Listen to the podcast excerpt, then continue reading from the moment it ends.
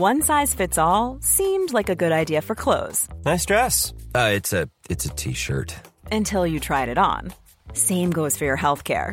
That's why United Healthcare offers a variety of flexible, budget friendly coverage for medical, vision, dental, and more. So, whether you're between jobs, coming off a parent's plan, or even missed open enrollment, you can find the plan that fits you best. Find out more about United Healthcare coverage at uh1.com. That's uh1.com.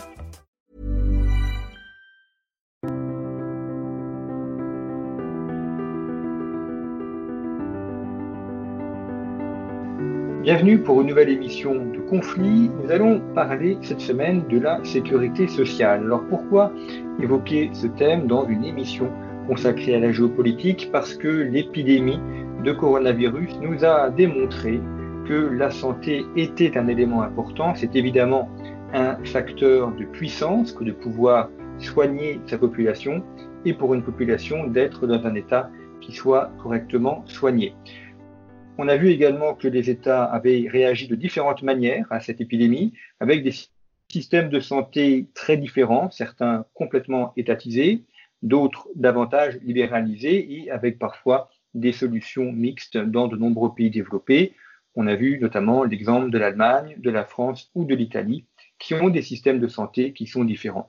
Parler de la sécurité sociale est donc un élément important pour comprendre ce pilier de la puissance française. On dit souvent que nous avons le système social que le monde entier nous envie.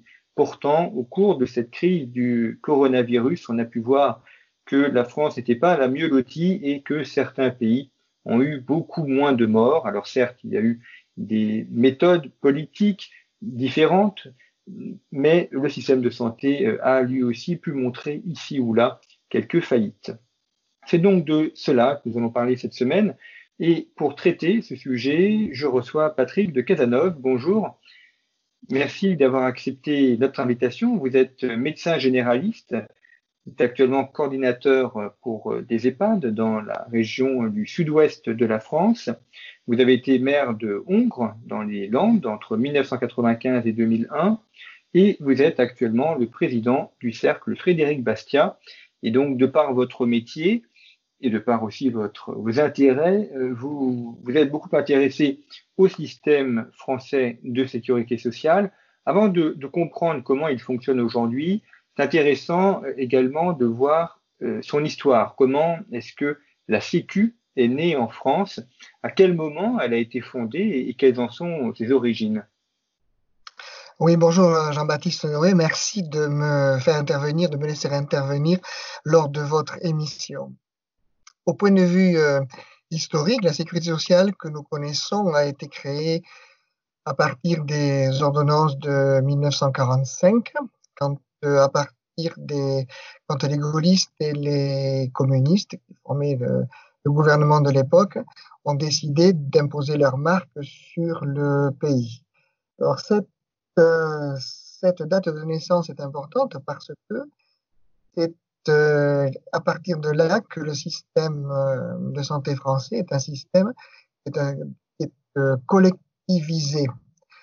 L'influence des, gaullistes et des communistes, c'est importante parce que ce sont deux modes de pensée qui sont des modes de pensée étatistes.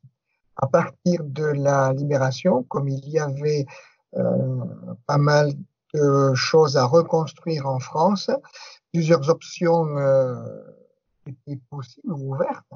Il pouvait y avoir une option, on va dire, euh, libérale pour euh, reprendre des termes un peu modernes, et une option euh, très étatiste. Et en fait, les gaullistes et les communistes ont choisi l'option étatiste. Et cette option est valable, a été valable pour la sécurité sociale comme pour beaucoup de secteurs de notre pays. On peut dire que c'est ce, euh, choix qui a mis notre euh, pays sur la voie du socialisme. Le système de sécurité sociale n'échappant pas, bien entendu, à cette euh, classification. Alors c'est important, je pense, pour les communistes socialistes de faire ça. Ce qui est intéressant, c'est qu'on a donc les, ordonnances du 4 octobre 1945, mais qui reprennent, qui reprennent et approfondissent des textes antérieurs, notamment qui datent de 1940, avec Pierre Larocque et Alexandre Parodi. Oui, c'est vrai que l'histoire de la sécurité sociale, euh, telle que nous la connaissons, est un petit peu antérieure puisqu'il y a une reprise de ce qui se, faisait. Mais l'essentiel, enfin, la, décision et l'essentiel viennent de, de 45. Elles ont, surtout une, inspiration, je pense, euh, britannique avec, anglaise plutôt, avec euh, Beveridge. Beveridge, qui a été le concepteur de la, National Health Service britannique et qui a fait un système de, protection sociale extrêmement euh, centralisé, puisque dans son esprit, c'est un petit peu aussi l'esprit de la sécurité sociale, euh, le, la protection sociale devait fournir une protection contre les accidents de la vie, que ce soit le, la maladie, le chômage, la vieillesse. C'est sur ce thème, sur ce thème-là, ce principe-là que sont bâtis les, euh, qui a été bâtie la sécurité sociale française. Je pense que Beveridge a une grande influence là-dessus. Peut-être que le fait que les gaullistes aient été réfugiés à Londres, à proximité, ils ont imprégné par euh, ce mode de pensée, n'a pas été étranger euh, à la manière dont ils ont appréhendé la sécurité sociale en France à la libération. Et euh, comment comment fonctionnait le système de santé auparavant, avant que soit mise en place euh, la Sécu? Euh, Est-ce qu'il y avait des systèmes de protection? Est-ce qu'on avait des mutuelles? Ou est-ce que les gens étaient laissés libres Il y avait, disons, c'était assez varié parce que il y avait plusieurs possibilités. Alors, on croit souvent que les assurances, les assurances santé, on va dire, les assurances santé n'existaient pas. En fait, ce n'est pas vrai. Si on prend par exemple les accident de travail, l'assurance accident de travail a été faite par un Français, un assureur privé, qui s'appelait Marestin au 19e siècle. Ensuite, euh, au début du XXe siècle, les assurances euh, santé privées existaient déjà et une partie de la population était couverte. Quand les personnes n'avaient pas d'assurance santé, il y avait plusieurs solidarités qui entraient en jeu. Il y avait bon la, la, la plus quoi s'appelle évidente, c'était c'était les solidarités familiales la famille où on trouvait une assistance en cas de difficulté. Puis il y avait les solidarités, ce que, la, ce que Frédéric Bastia appelle euh, les sociétés mutuelles, c'est-à-dire des personnes qui se regroupent, souvent au sein d'un village, pour assurer et prodiguer des secours aux personnes en difficulté. Et Frédéric Bastien insiste beaucoup justement sur ces sociétés de secours mutuels qui avaient une euh, grande efficacité. Alors l'efficacité, bien entendu, doit, être relativisée en fonction des moyens de l'époque. Mais elles existaient et elles étaient pertinentes. Et puis il y avait ce qu'on appelait aussi le, paternalisme, c'est-à-dire euh, le paternalisme, les socialistes n'aiment pas trop ce vocabulaire, pourtant. Euh, à l'époque, le paternalisme avait une importance les patrons veillaient à la bonne santé, au bon logement, euh, là aussi dans la mesure des moyens de l'époque, de leurs ouvriers. Et puis il y avait évidemment les sociétés caritatives euh, qui, euh, qui, existaient déjà. C'était les, les, organisations de bienfaisance comme ce que nous avons aujourd'hui dans le secours populaire ou le secours catholique ou le resto du cœur. Ça, ce sont des anciennes dénominations modernes, mais depuis l'aube de l'humanité, il y a toujours eu des, sociétés de secours. Alors en France, c'était souvent l'Église qui s'occupait des secours aux, aux, pauvres démunis, les hôpitaux, l'assistance était souvent une assistance des églises. Donc nous ne sommes pas passés de, l'ombre à la lumière en, en 1945. On voit qu'effectivement, il y a déjà tout un système d'aide, euh, de soins euh, qui était possible pour les, les populations. Si on, on se fixe aux, aux, ordonnances de 1945, ce qui est intéressant aussi, c'est que ça s'est fait en deux temps, c'est-à-dire qu'on a une, une, création dans un premier temps, et l'étatisation et, et, le caractère obligatoire vient ensuite, euh, n'est pas présent dans les premières ordonnances. Oui, mais les, les, ordonnances sont très très proches chronologiquement. Donc, je pense que la volonté délibérée d'étatisation était euh, manifeste et très présente dans les esprits de ces concepteurs dès le départ. Ensuite, une fois que la machine de l'étatisation était lancée, elle ne pouvait que continuer. Euh, il y a, deux, à mon avis, il y a deux, raisons pour ça. D'abord, euh, quand, la, quand en 45 la France a été libérée, elle s'est retrouvée dans un état assez de démolition et de destruction assez important, donc il fallait reconstruire. Mais pour euh, les, les, les, gaullistes et communistes, comme il y avait quand même certaines incertitudes, on va dire, politiques, on choisit de contrôler le pays, en particulier le système de santé. Parce que quand on contrôle le système de santé, on contrôle les gens. C'est de manière beaucoup plus efficace que beaucoup d'autres euh, manières. Ça se voit encore aujourd'hui. Par exemple, euh, il y a beaucoup de mouvements, on va dire, euh, activistes, comme le Hamas, par exemple, qui, prennent très, très vite le contrôle de l'aide aux personnes démunies pour pouvoir ensuite asseoir leur autorité. Donc ça, c'est une règle assez prégnante que pour asseoir son autorité sur une population, il faut contrôler son système de santé. Ça, c'est une, des premières choses. Après, la, volonté, s'est faite parce que euh, l'étatisation s'est poursuivie parce que très très vite, les difficultés sont apparues.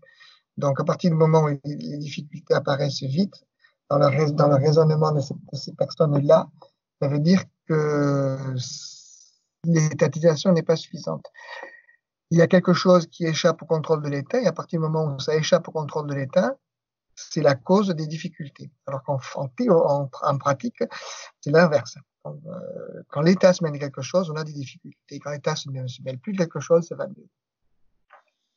Alors, on, on, parle beaucoup du trou euh, de, euh, la, la, sécurité sociale. C'est quelque chose qui est assez ancien. Euh, dès les premières années, en fait, ce système est déficitaire. Oui, c'est ça. C'est ce que je disais tout à l'heure. C'est-à-dire que très très vite, les difficultés sont apparues puisque le gazier, qui était ministre de Pinet, a, a, dû prendre des mesures parce que les vraies mesures d'économie au niveau de la sécurité sociale, c'était dans les années 50, je n'ai plus la date exacte en tête.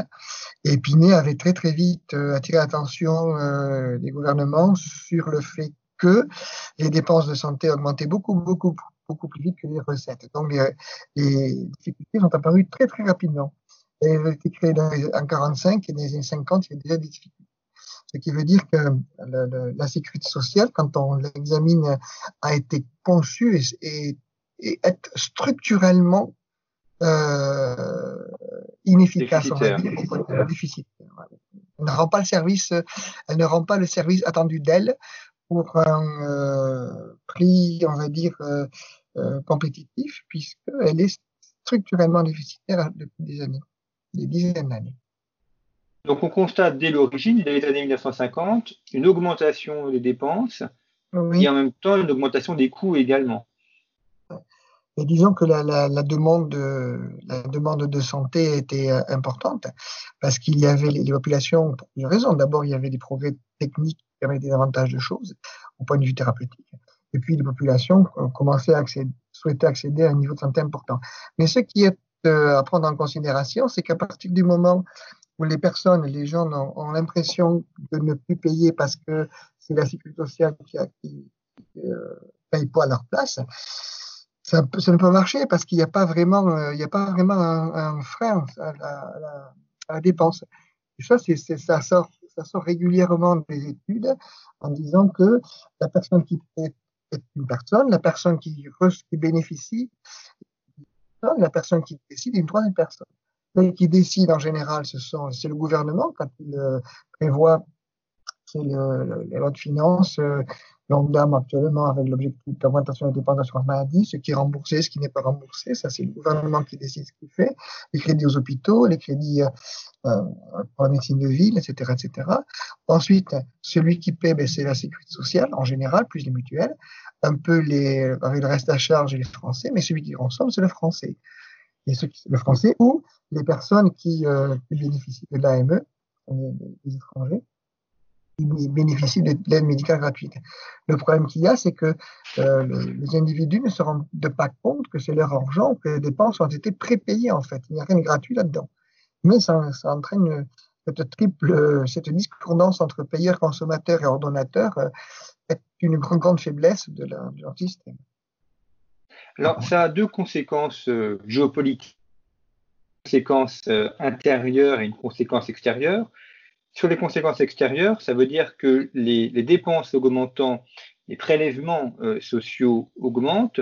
Et donc ça crée un problème de, concurrence, par exemple, pour des entreprises qui ont le choix de se mettre à Paris, à Londres ou euh, à Genève, euh, forcément, le, coût euh, social, le coût de santé va jouer dans des salaires qui sont plus onéreux et donc dans le choix éventuellement de se positionner dans une ville ou dans une autre.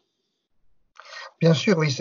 La France n'est pas compétitive euh, au point de vue charges sociales des entreprises, ni même au point de vue des impôts, parce qu'en France, une partie des, des, prélèvements sociaux sont représentés par des impôts euh, ou par des prélèvements au niveau des entreprises ou des ce qu'on appelle les charges patronales ou les charges euh, salariales. Mais en fait, charges patronales ou charges salariales, c'est un leurre. Hein. C'est toujours le c'est toujours l'individu, la, personne qui paie.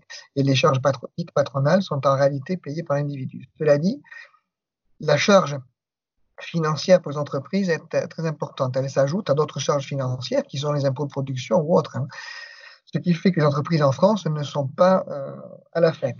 Quand on entend euh, une petite parenthèse, puisque on a parlé de la délocalisation de la production française, euh, de l'industrie française pendant la crise du coronavirus, l'industrie française, je pense qu'elle ne s'est pas délocalisée par hasard. Elle s'est délocalisée parce que l'État a tout fait pour qu'elle parte. Il lui a donné des conditions tellement difficiles et transformé la vie d'entreprise en enfer qu'elles avaient intérêt, si elles voulaient survivre, à aller travailler ou s'installer ailleurs dans des cieux plus cléments. Donc, si l'État cohérent avec lui-même, il faudrait peut-être qu'il diminue les charges des entreprises ou les, et les, impôts, et les impôts des particuliers d'ailleurs. Il veut que les entreprises aient une chance de revenir sur notre pays. Ça, c'est lié. Alors, on, évoque effectivement ces conséquences extérieures, et puis il y a conséquences intérieures qui est du manque de médecins. Donc ça, ça a des répercussions en termes d'aménagement du territoire. Vous êtes vous-même médecin généraliste, vous avez été maire d'Ondre, euh, environ 5000 habitants euh, dans les Landes. Euh, est-ce que chez vous, il y a ce problème de, manque de médecins et de, de, de déserts médicaux? Alors, en, nombre de médecins, non, parce que nous avons la chance d'être dans le sud-ouest, et le sud-ouest est une région qui attire où il fait bon vivre et qui attire euh, beaucoup de professionnels, dont les médecins. Ce qui fait que sur notre secteur, il n'y a pas vraiment de manque de médecins en euh, nombre. Après, l'évolution de la pratique médicale a varié, c'est-à-dire que les plages d'ouverture des cabinets médicaux sont euh, moins importantes et il y a un service de permanence sur mon secteur, pas partout, hein, sur mon secteur avec SOS médecins ou des médecins de garde qui se sont euh, créés. Mais on ne peut pas dire vraiment qu'il y ait une euh, pénurie de soins ou un désert médical dans le sud-ouest. Et de manière générale, pour la France, quelle est, quelle est la cause de ces déserts médicaux et du fait qu'il y a un manque de médecins? Alors, des médecins généralistes, mais également des spécialistes. D'ailleurs, ça touche aussi des grandes villes, parce qu'on pense souvent aux déserts médicaux dans les campagnes, mais euh, en région parisienne, pour avoir un rendez-vous chez un ophtalmologiste ou chez un dentiste, il faut parfois plusieurs mois. Donc, euh, Paris et l'Île-de-France sont aussi concernés par un désert médicaux. Oui, c'est vrai. Alors ça, c'est une vaste question. parce que, c'est vaste question, parce que il y a deux choses. Il y a en, France des régions où il y a extrêmement peu de population, qui se sont désertifiées pour X raisons. Et la première question qu'il faut se poser, c'est est-ce qu'on veut médicaliser ces déserts ou est-ce qu'on veut euh, lutter contre la désertification médicale? Il y a des endroits, moi je me souviens très bien, j'ai connu un, euh, un, médecin qui, au début où il s'est installé, c'était dans une, euh, dans, à quelques distances de, de, Carcassonne. Au début, quand il s'est installé, il voyait une bonne vingtaine de personnes par jour et que c'était des personnes variées. Il y avait des personnes âgées, des jeunes, des nourrissons, des actifs, des inactifs, etc. Il y avait des hommes, des femmes, des enfants, tout ce qu'on veut. Donc, c'était une pratique très intéressante et qui lui permettait d'avoir une activité professionnelle riche et aussi de garder des compétences, puisqu'il avait besoin de voir une population variée, il avait besoin d'entretenir des compétences variées. Puis, cette région, cette, euh, je disais, sa population, pour des raisons X ou Y, et à la fin de sa, son installation dans cette région-là, il me disait, mais je ne vois plus que des personnes âgées et chroniques. Ce qui fait que, alors, bien sûr, il faut leur apporter un soin, la question n'est pas là, mais ce qui fait que il avait perdu ou il perdait beaucoup de ses compétences euh, médicales. Donc, il a décidé de diviser sa plaque, comme on dit, pour aller s'installer dans les Landes, dans une, dans une région où il renaît en quelque sorte, puisqu'il voit de nouveau, c'est toujours une médecine de rurale, hein, il voit de nouveau une population variée avec des jeunes, des vieux, des personnes âgées, des, personnes, des hommes, des femmes, des euh, personnes actives, euh, des personnes actives. Donc, la richesse de la pratique médicale joue. Après, si l'on euh, se pose la question différemment, il faut savoir aussi que les conditions de, travail, alors ce qui peut aller des conditions de stationnement dans les grandes villes jusqu'aux conditions de, travail plus matériel dans les campagnes, ne sont pas toujours très très bonnes euh, en France. Après, il faut aussi se poser la question euh, du rôle d'un médecin généraliste ou d'un médecin particulier. En France, euh, le médecin généraliste est souvent seul dans son cabinet. Si la mémoire est bonne, il n'y a qu'un tiers des cabinets médicaux qui ont secrétaire sur place. Et il faut qu'il y ait en gros trois médecins pour pouvoir avoir une secrétaire de manière avec un temps de travail significatif. Donc, ce qui fait que le médecin euh, même si elle est secrétaire téléphonique, doit faire quand même une grande partie d'un travail administratif qui, dans d'autres pays européens, est dévolu à, des, secrétaires. Et ensuite, ce médecin est seul dans son cabinet, ce qui veut dire, même s'il y a des associés, hein, ce qui veut dire qu'il doit faire beaucoup d'activités, et pas forcément d'activités médicales. Enfin, le côté euh, tracasserie administrative et paperasserie, depuis que je me suis installé en 1900, j'ai commencé la médecine générale en 1983, je me suis installé après le service militaire en 86. Et à l'époque, le, côté administratif était vraiment léger. Quand j'ai arrêté la médecine générale, le côté administratif était très, extrêmement lourd. Donc tout ça, ce temps administratif ou ce temps oui, euh, de secrétariat est un temps qui n'est pas consacré aux soins des patients. Et qui fait peut pas d'un travail administratif, ça consiste en quoi exactement? C'est nous avons, alors nous avons une quantité phénoménale de justificatifs à fournir et nous avons aussi une quantité phénoménale de dossiers à remplir pour nos patients, ce qui n'existait pas il y a quelques temps. Et puis nous avons euh, quatre fois par an, c'est un mois jusqu'en 2017 au moins, mais je pense que ça continue toujours, nous avons quatre fois par an des délégués de l'assurance maladie qui passent un cabinet médical avec ce qu'on a, ce qu'il appelle notre profil. Alors, notre profil, pour être, euh, être conforme à ce que souhaite la Sécu. Si notre profil n'est pas conforme à ce que souhaite la Sécu, on se fait taper sur les doigts. Et donc, nous avons, euh, premier, dans un premier temps, avec le délégué de l'assurance maladie, c'est extrêmement, on va dire, euh, courtois. Et puis, le, délégué pointe les, ce qui ne plaît pas à la Sécu dans notre pratique. Et ensuite, euh, si le médecin ne se corrige pas, à ce moment-là, la, la, voie des euh, sanctions peut être euh, frisée. Ce qui fait que ce côté-là, il y a quand même euh, une contrainte, une, un flicage d'activité médicale qui n'existait pas au début du travaillais. Et la question du numéro clausus, c'est un élément qui joue aussi en facteur de, du désert médicaux? La question du numerus clausus joue. Alors c'est intéressant parce que le, le numerus clausus a été créé pour diminuer les dépenses de santé. Et donc, euh, quand quelqu'un met quelque chose, une mesure qui prend a des conséquences dramatiques sur, notre champ, sans corriger forcément. On s'était dit, euh, moins, moins, il y aura de, médecins, moins les gens iront, donc moins il y aura de dépenses. C'est ça, absolument. On a voulu, euh, les, les politiciens ont voulu réduire l'offre pour réduire la demande. Alors malheureusement, ça ne s'est pas passé tout à fait comme ça, parce que l'offre de soins est beaucoup plus vaste que simplement le médecin, le médecin généraliste ou le médecin en particulier.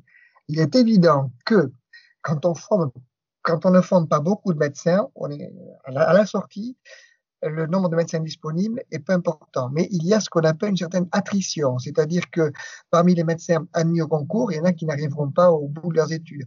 Alors, c'est pas une majorité, parce que comme le concours est difficile, en général, les médecins, ils viennent arriver au bout. Mais par contre, ce qui se passe, c'est que une grande partie des médecins formés euh, vont s'orienter vers des voies de pratique qui ne sont pas des voies de pratique de soins, et en particulier pas des voies de pratique de soins de terrain. Et ces personnes-là seront, manqueront pour la permanence euh, des soins et la pratique de la santé, la pratique médicale sur le territoire. Ils peuvent s'orienter pour être médecin d'assurance, euh, médecin coordonnateur comme moi, et moi j'ai fait ça en fin de carrière, médecin euh, de santé publique, de toutes ces catégories-là, ou médecin de laboratoire, toutes ces catégories-là qui ne sont pas des traitants, des médecins soignants. Et comme le numerus clausus a bloqué les places, on ne peut pas faire de rattrapage.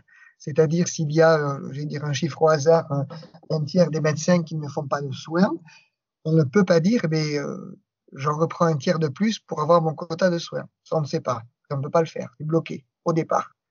Donc, euh, quand l'enveloppe est fermée, eh bien, on se retrouve après avec de grosses difficultés sur le terrain. Ce qui fait qu'en résumé, peu de médecins formés, encore moins de médecins praticiens sur le terrain, des conditions de travail qui ne sont pas optimales, on se retrouve avec des endroits où il y a peu de médecins. Et vu le temps qu'il faut pour former un médecin, c'est un problème qui va prendre du temps à être résolu, combien même on, s'y attaquerait maintenant. comme bien même on s'y attaquerait maintenant, si on veut résoudre le problème des déserts médicaux en créant de nouveaux médecins praticiens, faudra du temps, puisqu'il faut, il faut 7, 8 ans, 9 ans pour former un médecin. Il faudra quelques années avant que ça se, avant que ça se corrige. Cela dit, on peut aussi euh, l'aborder différemment. C'est-à-dire, si on considère qu'il faut que les médecins se concentrent sur leurs tâches médicales et soient déchargés de ce qui est à l'administratif, à ce moment-là, il faut que les médecins, comme dans, beaucoup de pays européens, hein, dans quasiment tous les pays européens, les médecins ont dans leur dans leur centre d'activité, dans leur lieu d'activité, ils ont des professionnels qui les aident et qui font une partie du travail à leur place et le médecin se concentre uniquement sur ce qui est médical. Donc ça, ce serait beaucoup plus rapide à mettre en place. Si les, euh, alors ça a commencé un petit peu en France, mais comme en France, on fait jamais les choses comme il faut, toujours les choses à moitié ou au tiers les assistants médicaux ont été euh, bien entendu réservés en France, alors pas tous les médecins, c'est les médecins qui travaillent en groupe, etc., en groupe, etc., etc., ce qui fait qu'il n'y en a que 4000, je crois, qui ont été budgétisés, alors qu'il y a plus de 60 000 médecins généralistes en France, pour ne parler que d'eux. Donc évidemment, à part cette voie-là, on n'y arrivera pas. Mais euh, en France. Mais si l'on s'attaque sérieusement à la répartition, à, qui fait quoi, c'est-à-dire euh, dans un cabinet médical, que fait le médecin, que fait un secrétaire, que fait une assistante médicale, que fait une infirmière, etc., etc. Le problème peut être résolu beaucoup plus rapidement. Si on, on opère quelques comparaisons européennes, est-ce qu'on a des pays en Europe où on a un système de santé qui est davantage libéral? Et si c'est le cas, est-ce que ça fonctionne mieux qu'en France ou pas? Il y a des systèmes de santé qui sont davantage en, en, Europe, oui. Alors, par exemple, euh, la Hollande, en 2006, si ma mémoire est bonne, largement privatisé son système de santé et l'assurance en particulier, l'assurance santé en particulier. Euh, L'Allemagne a aussi euh, privatisé une grande partie de son système de santé. La Suisse a un système de santé qui est très libre. Alors le système de santé, on parle du système allemand l'Allemagne a mieux, tenu le coup que nous face au coronavirus. La Suisse a mieux tenu le coup aussi que nous, mais moins bien que l'Allemagne. La Hollande a mieux tenu le coup que nous, mais moins, moins bien que la Suisse. Donc, euh, il existe des systèmes de santé qui sont euh, euh, davantage privatisés en Allemagne euh, pardon, en Europe qu'en France, oui, ça existe. Après, il existe. On, parle, on parle beaucoup du système anglais. Ces trois pays-là, en revanche, on en parle un peu moins. Le, le, système anglais, comment il fonctionne? Vous avez quelques éléments dessus sur son fonctionnement? Le, le système anglais, c'est le National Health Service. C'est celui qui euh, découle de, la philosophie de Beveridge, justement. C'est lui qui a initié le système anglais. Donc en Angleterre, les patients n'ont pas, pas le choix de leur euh, médecin traitant. Ils doivent euh, choisir un médecin traitant dans leur secteur. Les soins sont euh, gratuits avec ce médecin traitant. C'est ce médecin traitant-là qui va désigner, décider, pardon, si cette personne euh, doit être hospitalisée ou pas. Donc, il va, il falloir qu'il rédige un courrier pour que le patient soit hospitalisé Euh, sinon, le, le, le, patient sera de sa poche. Il n'y a pas de les personnes qui, qui euh, ont recours à des prestations hors euh, services de santé public ne seront ne sont pas remboursées. Ils ont un, un, système qui est extrêmement centré sur le médecin généraliste. Le médecin généraliste est, est en pratique la porte d'entrée au système au système général euh, de, de, soins. On rentre par le, par le médecin généraliste. Ça, c'est, alors en, Allemagne, c'est, un petit peu différent. En Allemagne. Et, en, en, Angleterre, est-ce que Margaret Thatcher avait opéré des réformes de ce système non. Beveridge ou pas, non? Non, non. Margaret, Margaret Thatcher avait, avait euh, libéralisé beaucoup de, du système éco, économique anglais pour le plus grand bénéfice de l'Angleterre. Malheureusement, elle ne s'était pas attaquée alors de tête comme ça, je n'ai plus la raison, j'ai plus raison qui me vient en mémoire, au système de, santé anglais. Le système de santé anglais n'a pas été euh, remis en cause par euh, Margaret Thatcher. Ensuite, les autres, gouvernants qui ont suivi non plus. La seule chose qui s'est passée, c'est que dans, les euh, années 80, les dépenses de santé étaient à 5%, ce qui fait que c'était un système où ils sont extrêmement euh, rationnés et, peu performants. Et euh, ensuite, le, les dépenses de santé ont augmenté pour atteindre environ 10%, 10 euh, du PIB maintenant. Mais le, principe est toujours le même. Au début, c'est très très rigide. Après, c'est un peu assoupli, mais le système est toujours le même. C'est financé par l'impôt. C'est un système où euh, le, le,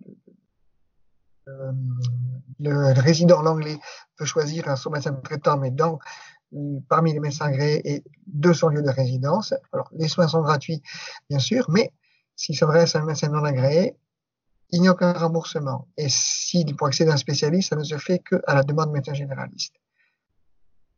On voit en France, notamment dans l'organisation, euh, une différence aussi entre le secteur euh, public et le secteur privé.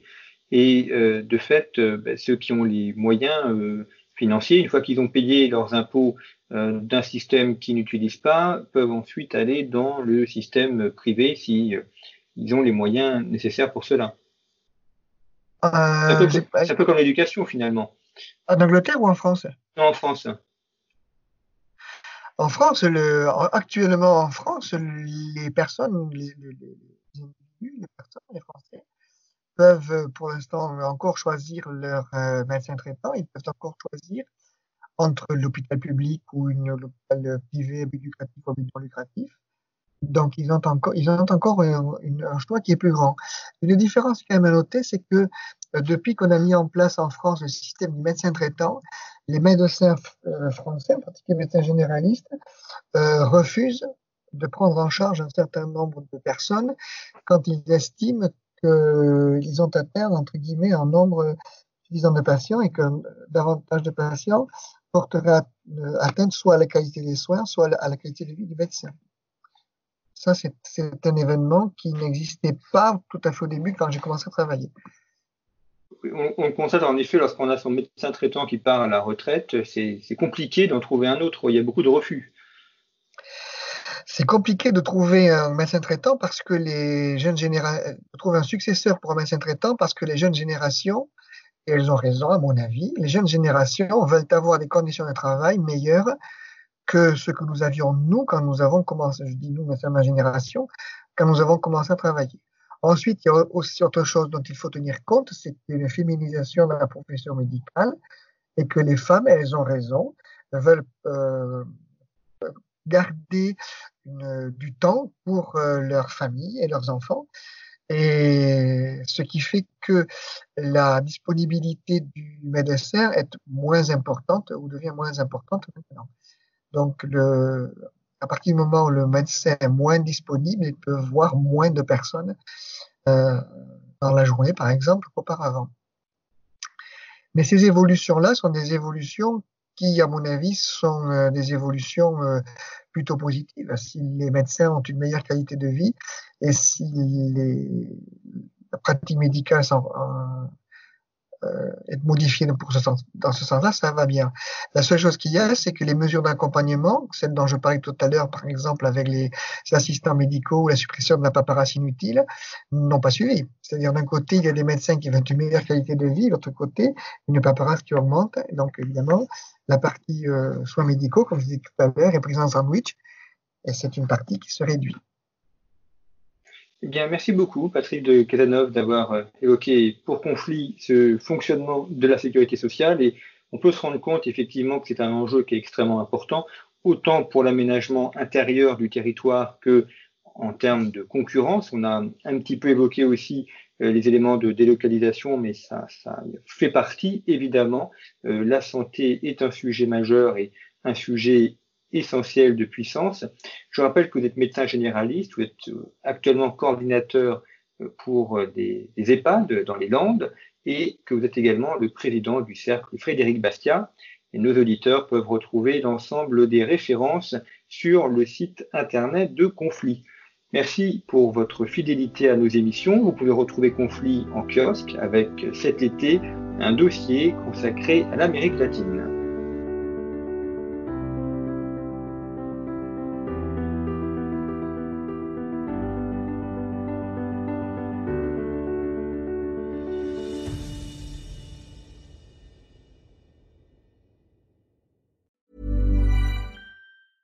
Secret to summer ready skin is here. Osea's number one best selling Andaria algae body oil, clinically proven to instantly improve skin elasticity and transform dry skin to silky, soft, and unbelievably glowing. Its signature scent of freshly squeezed grapefruit, cypress, and mango mandarin transports you to sun kissed summer days. Get healthy, glowing skin for summer with clean vegan skincare from Osea. Get 10% off your first order site wide with code GLOW at OseaMalibu.com.